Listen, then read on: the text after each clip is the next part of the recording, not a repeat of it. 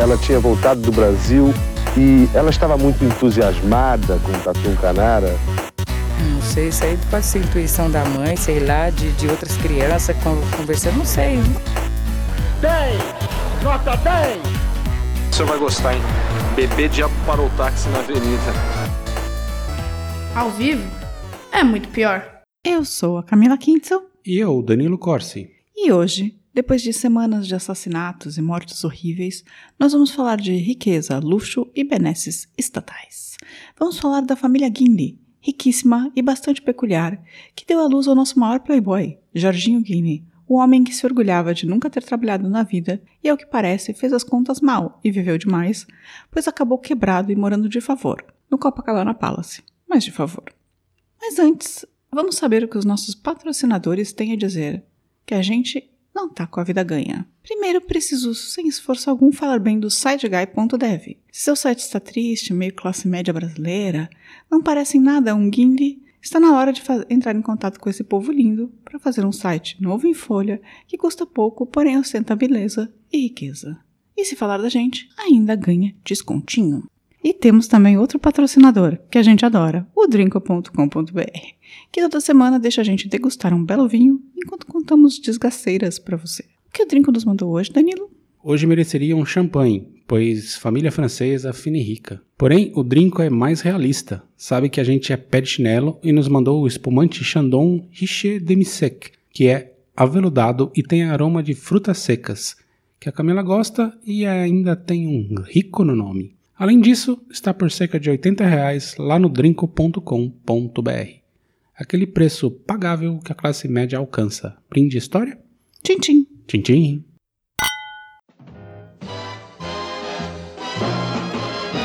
While tearing off a game of golf, I may make a play for the caddy. But when I do, I don't follow through, cause my heart belongs to daddy.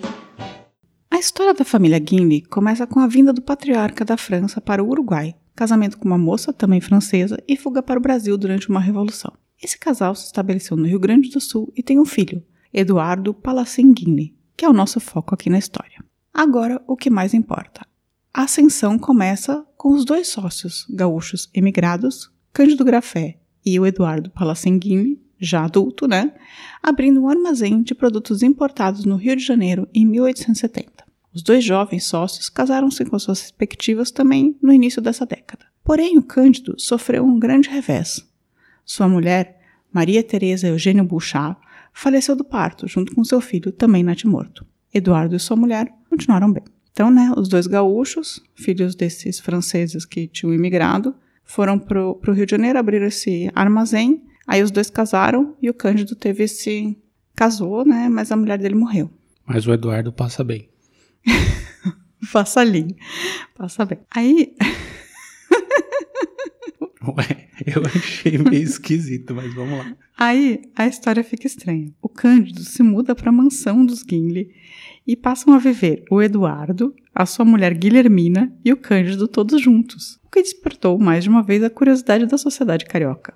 Cândido nunca mais sairia dali e também nunca mais se casaria, mesmo ainda sendo super jovem. Acha estranho? Ah, um casal moderno, né? Pois é, né? Será? Pois, ah, certeza. Do casamento de Eduardo e Guilhermina nascem sete filhos, dos quais eu vou contar a história hoje.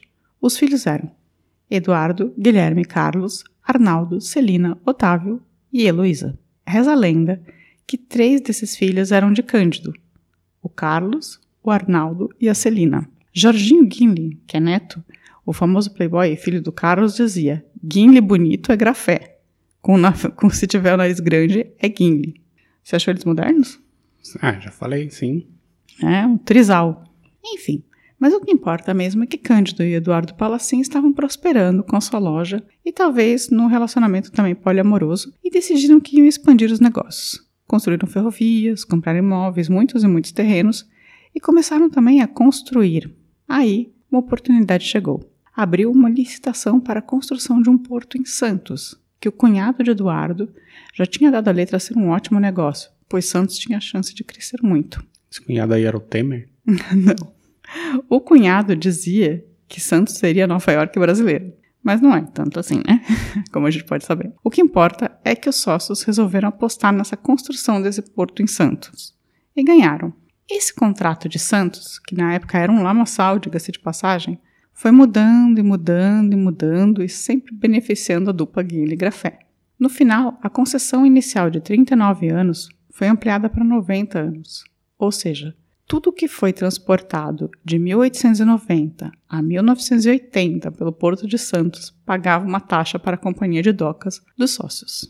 E o porto também foi expandindo e tomando tudo ali na região. Pensa no ciclo do café. Eles costumavam dizer que cada quatro cafés tomados no mundo, três davam um dinheirinho para os Guilherme Grafé.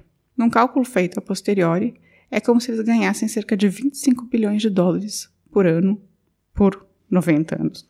É um esquema Amazon. Gostou? Bom, não, mas isso daí com certeza tem corrupção no meio, né? Como ficar rico? Pergunte-me como. Ninguém, governo dá uma concessão de 90 anos sem nada em troca, pelo amor, né? Eles foram pedindo mais prazo e tal, e parece que algumas pessoas tinham desistido de construir o porto já, porque eram realmente um difícil, porque era um lamaçal, assim. Então eles foram pedindo mais coisas pro governo e o governo foi cedendo. Eles tinham ótimas relações com o governo Foi federal. Cedendo com Cedendo. aspas aéreas aqui. Com isso, os dois amigos que já viviam muito bem enriqueceram de forma espetacular.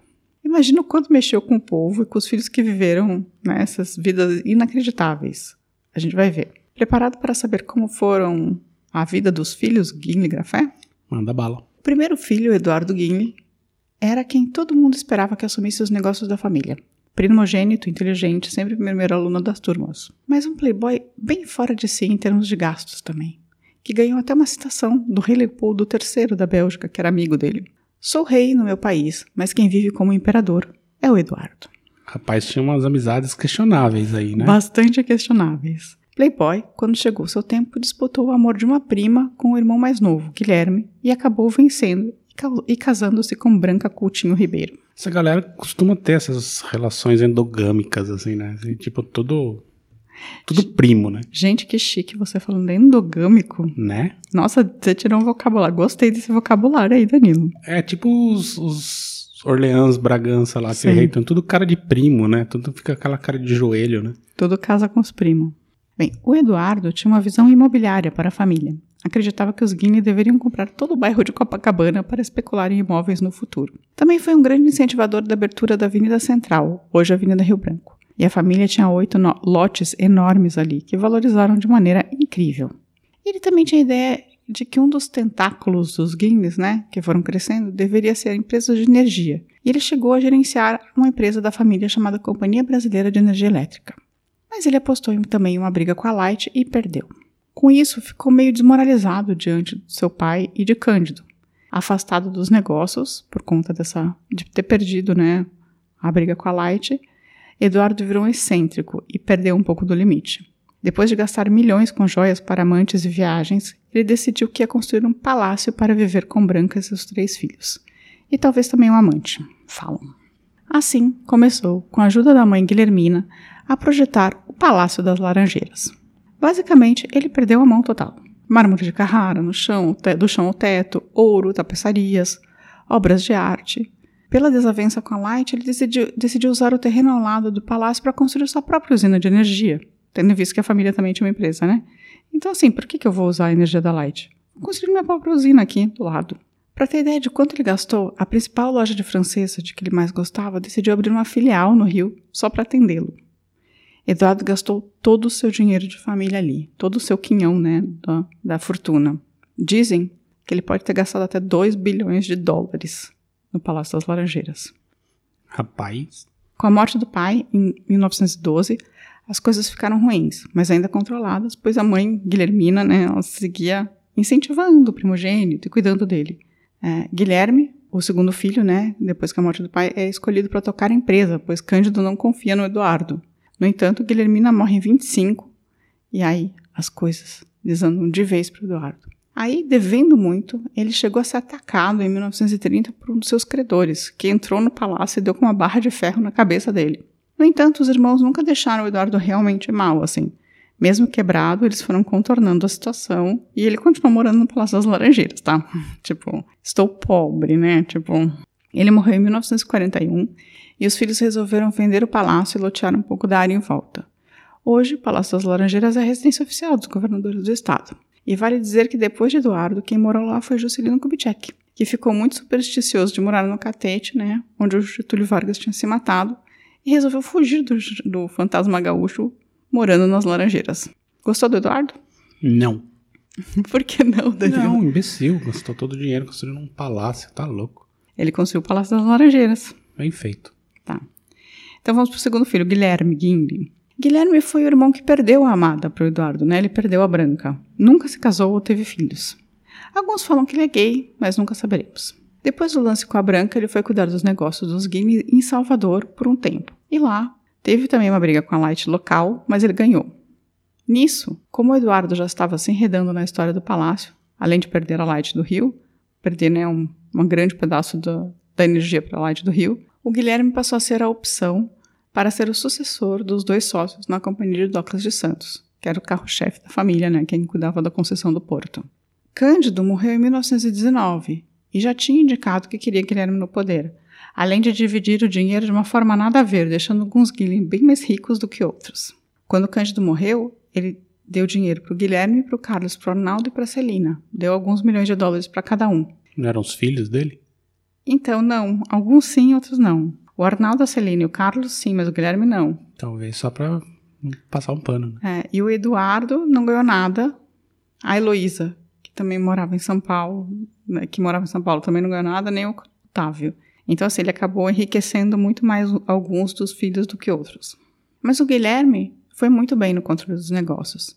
Ele administrou bem o porto e criou o Banco Boa Vista. Também achou petróleo na Bahia e construiu a CSN, a maior siderúrgica da América Latina com dinheiro americano durante a Segunda Guerra, mas ele... Já contamos essa história também, né? Dos bras, pracinhas. Sim, e, e ele estava lá, ele tava, ele foi, chegou aí para os Estados Unidos para negociação da grana. Eles conseguiram 20 milhões de dólares americanos, uma coisa assim. E além de ter dado dinheiro para as primeiras PUCs do Brasil. Então, os filhos da PUC devem agradecer, principalmente das PUCs do Rio, devem agradecer aos Guinle. Ele era um grande colecionador de moedas, e a sua coleção ajudou a começar a coleção do Museu Histórico Nacional. O problema é que ele mantinha um hábito pouco aconselhável de fumar 140 cigarros por dia. Você já imaginou fumar 140 cigarros por dia? Impensável. E a fábrica, tanto é que a fábrica do cigarro que ele gostava, depois de parar de produzir a marca que ele mais gostava, manteve uma produção pequena só para ele, de tanto cigarro que ele consumia. Quando o médico proibiu de fumar, ele reduziu de 140 para 60 cigarros. Danilo, nem sabia que existia tempo para uma pessoa fumar 140 cigarros no único ah, mas dia. você tem muitos bilhões na conta, você arruma até para fumar 200 por dia. Mas, tipo, eu, você precisa comer, você precisa dormir. Eu não sei se existe tempo ah, hábil para você ir emendando um cigarro ah, no outro. Mastiga, dá uma tragada, mastiga. Nossa, eu achei bizarro. Bem, ele morreu exatamente disso, vou te dizer.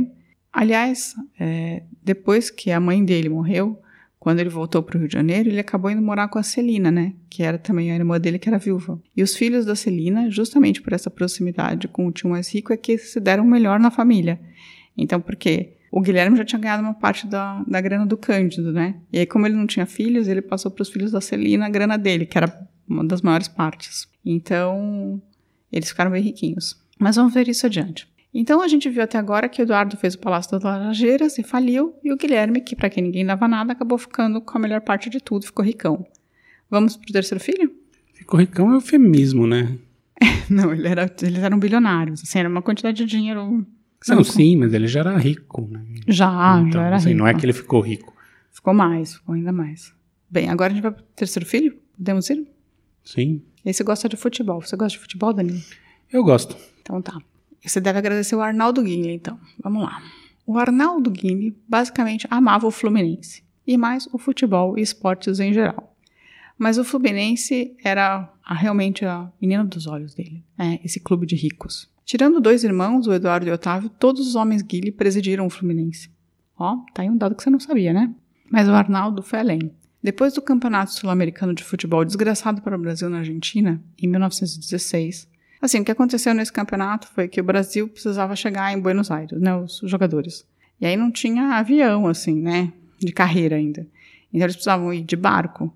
E aí o governo brasileiro falou: ah, vocês podem ir com esse barco que está cheio de diplomatas para Buenos Aires e vocês dividem o barco com eles. Aí o Rui Barbosa falou: não, eu não divido o barco com, com jogador de futebol. E aí os caras da, da seleção brasileira foram de trem, de charretes, carro, sabe, para Buenos Aires. Levou tipo cinco dias para eles chegarem do Rio até Buenos Aires e eles perderam todos os jogos. E aí o Arnaldo decidiu que ele queria fazer o Brasil gostar de futebol de verdade e ia trazer o sul-americano para o Rio. E aí, para isso, eles conseguiram levantar fundos e construir o estádio do Fluminense, que era uma das condições fundamentais para ter o segundo campeonato sul-americano no Brasil em 1918. Por conta da gripe espanhola, que contamos aqui, o sul-americano aconteceu só em 1919. Tipo que está acontecendo com a Olimpíada, né? E com a Copa América, né? Isso. Não, com a Copa América não, está acontecendo. Era para ter acontecido ano passado? Era. Ah, eu não sabia. Agora era a Copa também. Ah, então. E ela aconteceu, ela aconteceu um ano depois e teve a vitória do Brasil. E foi ali, dizem que a paixão do brasileiro pelo futebol começou de verdade, que foi o primeiro título internacional, muito por conta dos gays, assim, tipo, virou uma comoção isso, sabe? Primeiro título do Brasil. Eu truco um pouco essa informação aí, mas beleza. Você vai contra Arnaldo, o, o Nelson Rodrigues, que falou Sempre. que Arnaldo Guinle foi a maior figura do esporte brasileiro de todos os tempos. Mas não para por aí. Arnaldo ainda patrocinou a Orquestra de Pixinguinha, Os Oito Batutas, que vale um episódio aqui, assim, é uma orquestra toda negra, assim, que toca lundu, é bem legal. E também ajudou Heitor Villa-Lobos em seus cursos em Paris. Mas depois ele ficou bem puto porque o Heitor Villa-Lobos acabou gastando quase todo o dinheiro, não aprendeu muita coisa. Com os Batutas e Villa-Lobos, Arnaldo também pretendia fazer um cancioneiro popular. Ele pagava turnês para esses artistas criarem partituras das músicas populares que eles ouviam por aí. E esse material acabou depois nas mãos de Mário de Andrade, que coletou todas essas músicas populares brasileiras. Legal, né? Legal, né? Sim. Na vida pessoal, o Arnaldo tinha um relacionamento com uma modelo chamada Madeleine, que estranhamente também morava com sua sombria chamada Giane. Basicamente, ninguém sabe se essa Giane era mesmo a sobrinha de Madeleine, e a menina era bastante masculinizada, o que fez o povo acreditar que, na verdade, Madeleine e Giane fossem um casal e só morassem com Arnaldo, ou talvez fosse mais um trisal na família, ninguém sabe. Mas sabe-se que Arnaldo também mantinha um relacionamento paralelo com uma cantora lírica de origem francesa por muitos anos, Antonieta Fleury de Barros.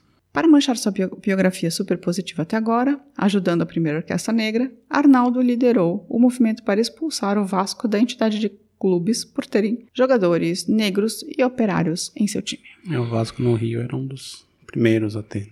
Então, Foi um dos primeiros. É, mas ele liderou o movimento para expulsar o Sim, Vasco justamente porque não queria que tivessem Rico negros sendo rico, né? no time. Pronto para mais um Guile? Pronto. Carlos Guinle. Carlos era o pai de Jorginho, casado com Gilda, e eles eram os reis da festa. Receberam reis e mesmo o presidente, o presidente Roosevelt de sua casa. Jantavam em casa de smoke longos todos os dias, sempre numa mesa posta para 24 pessoas. Eram ricos, finos e elegantes. Seus filhos, Jorginho e Carlinhos, foram criados por uma governanta trazida da Europa, a suíço-alemã Emma Wacker, a dona Amy, que insistia em dar às crianças um certo senso de justiça, falando sobre como todos os homens eram iguais e tal. Ela só falava com as crianças em francês, e essa foi a primeira língua que eles aprenderam, já que a mãe Gilda estava mais ocupada com sua vida social. Uma coisa engraçada sobre a Amy é que a sua irmã, Emily Wacker, foi a mulher de Lenin quando ele se refugiou na Suíça. Olha só. Curioso, né? Carlos Guinle tinha também suas obsessões, como carros e Teresópolis. E foi com essas obsessões que ele criou algumas das coisas que ficaram para a história, entraram para a história do Brasil. As primeiras corridas de automóveis, o circuito da, da Gávea, em que, em seu tempo, foi o evento esportivo mais importante da América do Sul, a estrada que liga o Rio de Janeiro a Teresópolis, uma das primeiras estradas asfaltadas do país, e o seu plano de casa mais maluco, a Granja Comari, hoje casa da seleção brasileira de futebol. Eu já falei que o casal teve dois filhos e o Carlinhos chegou a compor algumas músicas com Dorival Caymmi, mas ele morreu jovem, aos 37 anos, por conta de uma doença renal crônica. O Jorginho se transformou no maior playboy de todos os tempos. Ele tinha, o Jorginho, uma predileção por seduzir atrizes de Hollywood, pois achava que elas eram, que com elas ele era bem recebido em qualquer lugar. Isso, em sua lista de conquistas estavam Kim Novak, Zaza Gabor, ou Zaza Gabor, né? Jane Mansfield, Marilyn Monroe, Veronica Lake, Anita Ekberg, Natalie Wood, Ginger Rogers, Romy Schneider e Rita Hayworth. O que, que você acha? Belo elenco. Nossa, tipo, é basicamente toda a era aura do cinema de Hollywood, né, que ele pegou. Diz que com a, a, a Marilyn Monroe ele ficou duas vezes só quando ela ainda não era tão famosa. E como ele é muito humilde falando. Jardim gastava muito, ele viveu sem trabalhar e muito bem.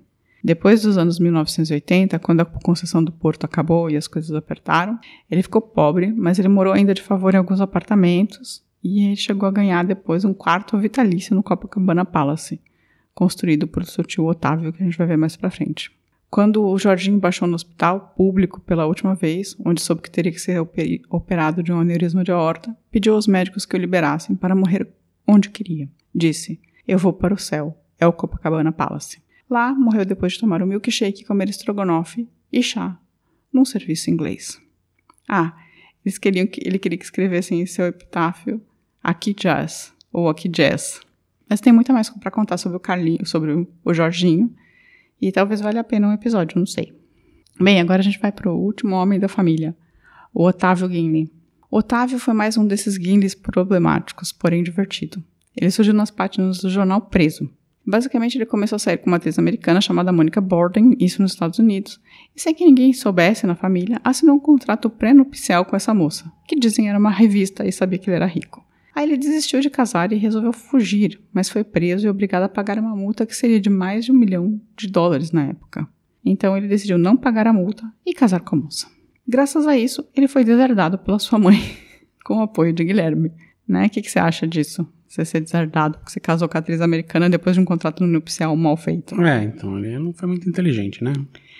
Então ele nunca foi considerado muito para postos de comando, porque eles já, na família, assim, basicamente você não podia escorregar, né? Que você já era tirado do, dos postos de comando. O que sobrou para ele foi se inventar. Ele gostava de carnaval e de viver bem. Acreditava que o Rio tinha tudo para ser um polo turístico do mundo, mas precisava de um calendário de eventos. As corridas do irmão eram um evento os jogos de futebol do outro também, mas o carnaval ele considerava que era o principal evento da cidade. Estava errado? Não estava. O então presidente Epitácio Pessoa também acreditava nisso e botou pilha em Otávio para criar um hotel em Copacabana, que acabava de ser né, ligada pelo túnel e tinha uma recém-inaugurada Avenida Atlântica. O hotel foi construído entre 1919 e 1923 e se tornou um instant hit. Na verdade, Otávio só foi convencido a, construir o hotel porque o presidente havia garantido que ele poderia também ser um cassino.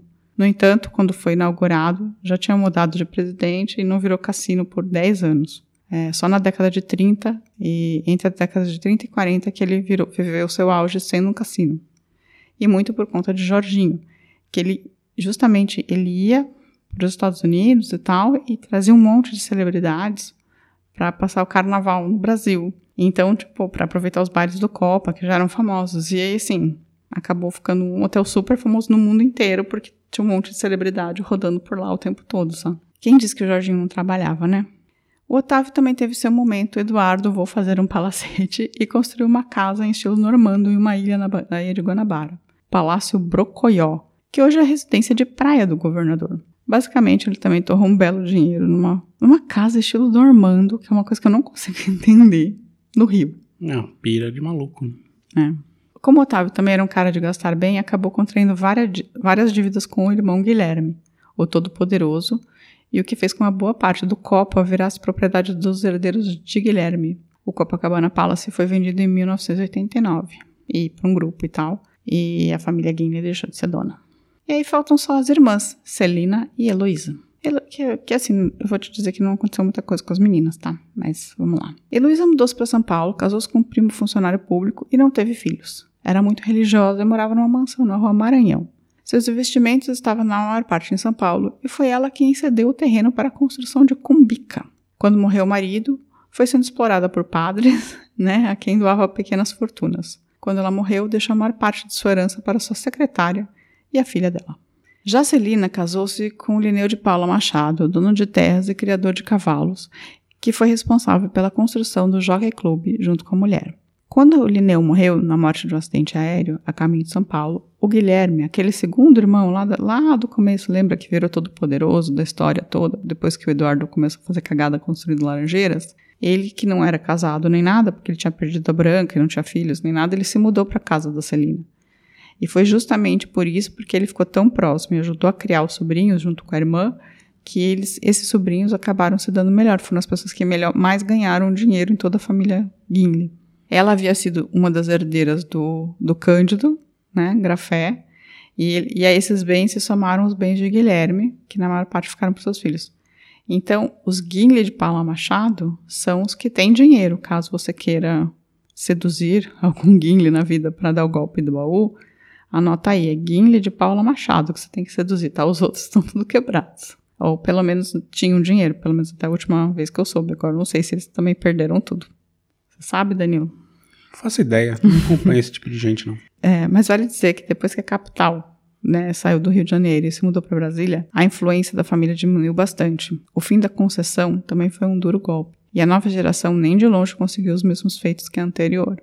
E no fim, essa foi a história da família que criou o Porto de Santos, a CSN, o Circuito da Gávea, o Estádio do Fluminense, e um gosto enorme pelo futebol no Brasil, bancou Vila Lobos e, Vila Lobos e Pixinguinha, construiu o Copacabana Palace, o Circuito da Gávea, o Palácio das Laranjeiras e a Granja Comari. E ainda pegou o Marilyn Monroe. Tá bom pra você? É, é um bom currículo, né? É, eu achei. Eu não sabia de tudo isso da família. Você sabia essas coisas da família Não Gimli? fazia a menor ideia que eles, assim, tinham toda essa história, mas é, se puxar a capivara, tem. Essa fortuna não, não foi feita de jeito lícito, eu diria. Não, uma parte dela foi, foi com o Porto. Que.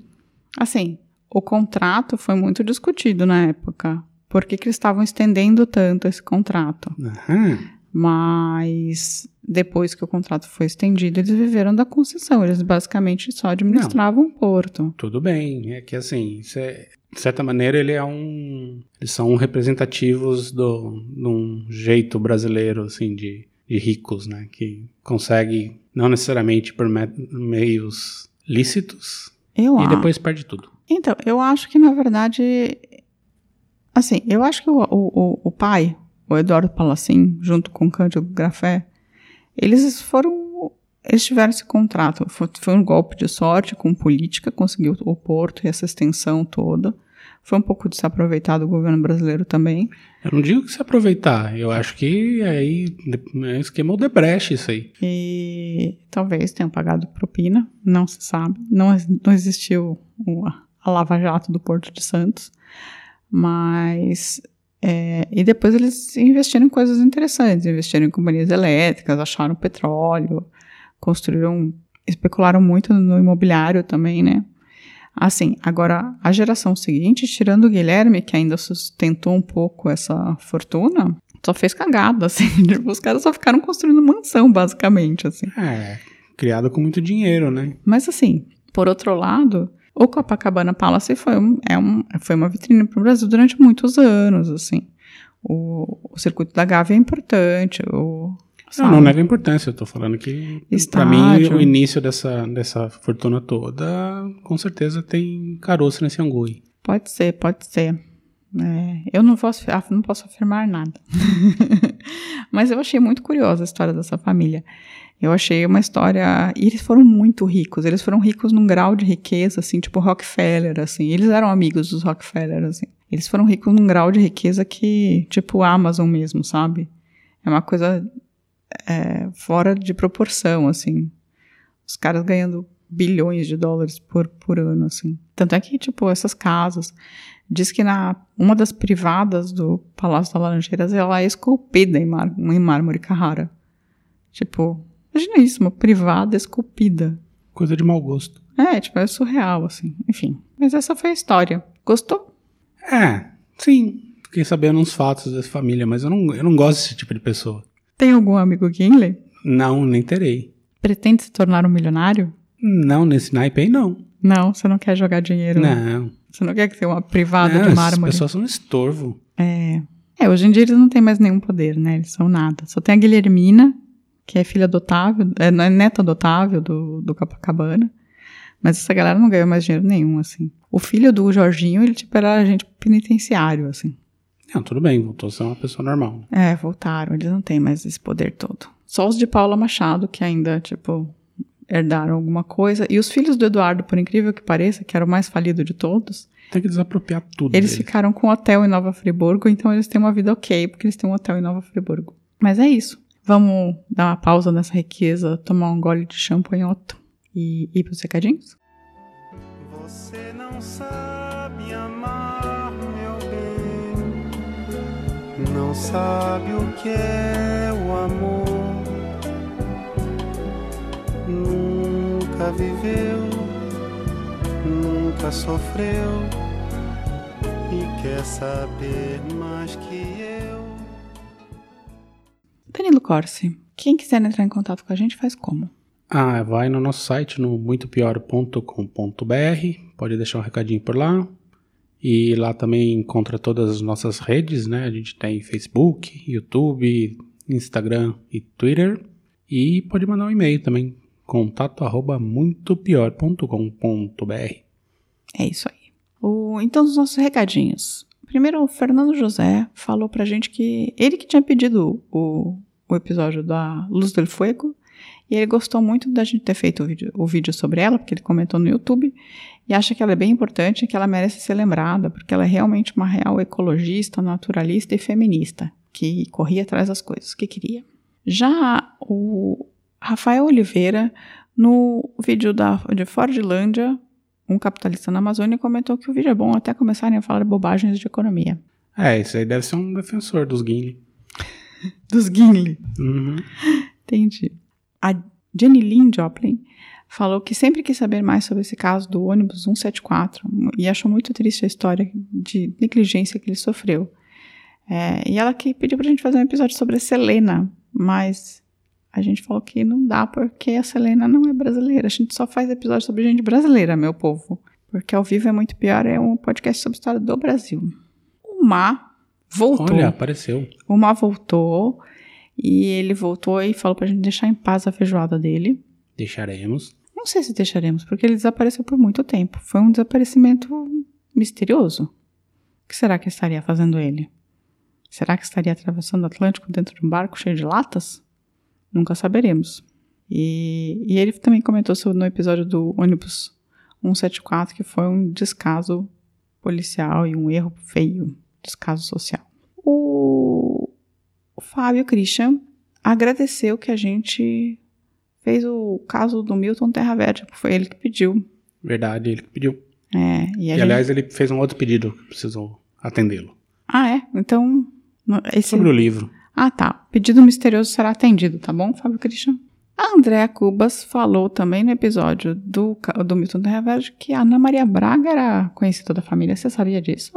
Não fazia a menor ideia. É, e que ela ajudou, ajudou muito a família. E que também parece que eles tinham ido comprar motor de avião na Colômbia. Pode ser. Pode ser? Não era Colômbia, Bolívia. Ah, na Bolívia, desculpa. Eu confundo. É, nossa. Eu, eu confundo. Fazer o quê? Eu sou ruim. Isso, desculpa, gente. Eu confundo. A Dani Piquiliani viu nossa foto num story e falou que a gente é lindo. Olha só, talvez você. Talvez eu? Talvez você. Não, ela falou caso. que lindos. No plural. Então, é pra gente. Pode ser. Viu, seu lindo? Aliás, quem não seguir a gente no Instagram, a gente tá tentando fazer posts agora. E stories, a gente tá super ativo. A gente tá, É. só- a gente tá influencer. Quem ainda não viu nossa cara, só aparecer por lá. É, dá pra ver. Agora sumiu já, porque era um story, mas talvez apareça de novo. A Ludmilla, minha amiga, falou que cometeu o equívoco de escutar o episódio do da Terra Verde antes de dormir e foi difícil pegar no sono. E que esse episódio do Circo de Niterói foram os mais chocantes. E que no Museu da TAM, em São Carlos, parece que tem, tem lá o, o avião e que ela já viu. Olha só, foi lá. Eu falei que tá lá no Museu da Tama. Quem puder ir, não agora em pandemia, acho que não, dá, não tá aberto, mas tem. E ela pediu também o episódio que tá anotado, Lud. Beijo pra você. O Jonathan Nerro. Jonathan Nerruan, eu não sei se é isso, como que é assim que fala o nome. Jonathan e Juan. Ah, é o Jonathan Erruan. Ah, então o Jonathan Erruan, ele pediu vários episódios, só que vários episódios que a gente já tinha feito, né? E, Sim, sim, sim, sim, sim. Então a gente, mas a gente já indicou lá pra ele. Tem vários de acidente aéreo, a gente já fez, a gente já fez também sobre o Césio. É, o povo gosta muito de episódio de acidente aéreo. E ele pediu um outro acidente aéreo, mas esse também, no mesmo o caso da Selena, não vai rolar porque foi um acidente na Colômbia. É gringo, né? E o Marcos Lázaro Prado também pediu, mandou uma ótima pauta pro podcast, mandou até a, a indicação de fonte. Esse é o tipo de gente que a gente gosta, viu? Mandem indicações de fontes. E a Lúdica Silva fez um story com a gente, falando que o momento especial dela é ouvir o Muito Pior de Manhã bordando. Olha só, Não é legal? bem legal. Então, a gente agradece muito. E por último, que não poderíamos esquecer nunca, quem? Giancarlo. Giancarlo. Giancarlo é, agora começou a escrever por e-mail pra gente no contato arroba muitopior.com.br. Anotem aí, vocês podem escrever. E ele é a favor da gente ter um grupo de Telegram com vocês também. Então a gente tá quase criando, talvez. Daqui a uns três meses a gente se mexe pra fazer isso. O Giancarlo contou histórias, ele juntou juntou histórias da, da avó dele com histórias do podcast e mandou uma receita de varenik pra gente, uma comida russa. Então, se vocês quiserem mandar mais receitas de comidas pra gente, a gente gosta muito, não? Muito. Muito. Porque a gente gosta de cozinhar, se quiser mandar receita, pode mandar. E ah, a gente também quer agradecer aos 16 novos seguidores que surgiram no Instagram. Se vocês quiserem seguir a gente no Instagram, como a gente já falou antes, tem sempre novidade. E é isso, já deu bastante, né? Segue lá, chega. O episódio de muito- hoje tá, tá- gigante. Tá longo. Então é isso, gente. Tenham uma boa semana e beijo. Até semana que vem. Tchau, tchau. Tchau, tchau. A vida é muito pior. Esse episódio é um oferecimento de trinco.com.br e siteguy.dev.